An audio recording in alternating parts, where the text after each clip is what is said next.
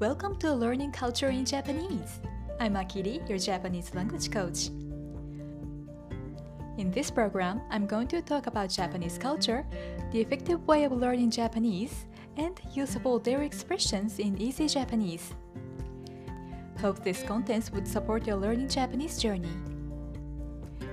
If you want to listen my episode with transcript, you can get it from the URL at description box. 今週はいよいよクリスマスですね。クリスマスに向けて何を準備しますか？クリスマスプレゼント、クリスマスツリー、クリスマスディナーにクリスマスケーキ。考えただけでワクワクしますね。今日のエピソードでは日本国内にあるクリスマスムードを楽しめるスポットをご紹介します。今年はコロナウイルスで訪れるのが難しいと思いますが将来旅行で来る時の参考になれば嬉しいです。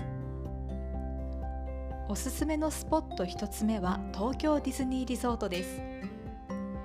日本のディズニーリゾートにはディズニーランドとディズニーシー2つのパークがあります。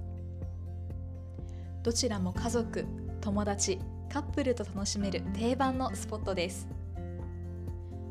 毎年11月下旬から12月25日までクリスマス限定のグッズレストランパレードやショーがあります。ちょっと寒いですがクリスマスパレードとショーはとてもおすすめです。有名なクリスマスソングやディズニーキャラクターたちがクリスマスムードを盛り上げてくれます。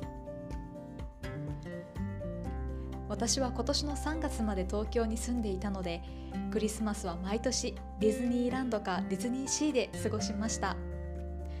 また早く行きたいです。ちなみに日本人は子供も大人もディズニーランドやディズニーシーが大好きです。大人もディズニーランドを楽しむのは他の国と比べて珍しいかもしれませんね。おすすめのスポット2つ目は長崎県にあるハウステンボスです。ハウステンボスは日本で一番広いテーマパークです。ヨーロッパにあるモナコ公国と同じ広さだそうです。ハウステンボスのテーマはヨーロッパと花の街。春夏秋冬どの季節に訪れてもその季節の色とりどりの花たちが出迎えてくれます。ハウステンボスでは一年中イルミネーションを楽しむことができるのですが使われている電球の数はなんと1300万個だそうです。まさに光の王国ですよね。日本にいながらヨーロッパの雰囲気も楽しむことができる観光スポットです。私も今年か来年に行きたいと思っているので旅行の計画を立てたいと思っています。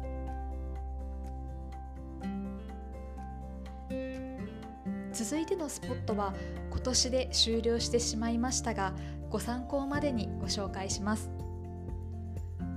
京都の嵐山で開催された京都嵐山花灯籠というライトアップイベントです。このイベントは今年で17年目を迎えましたが今年で最後の開催になりました